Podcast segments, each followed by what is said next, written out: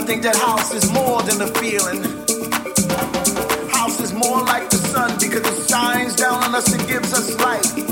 House is more than one DJ. House is more than one season. House is the reason that I wake up in the morning and go to bed at night just so I can wake up to a brand new day, a brand new way. So when I talk about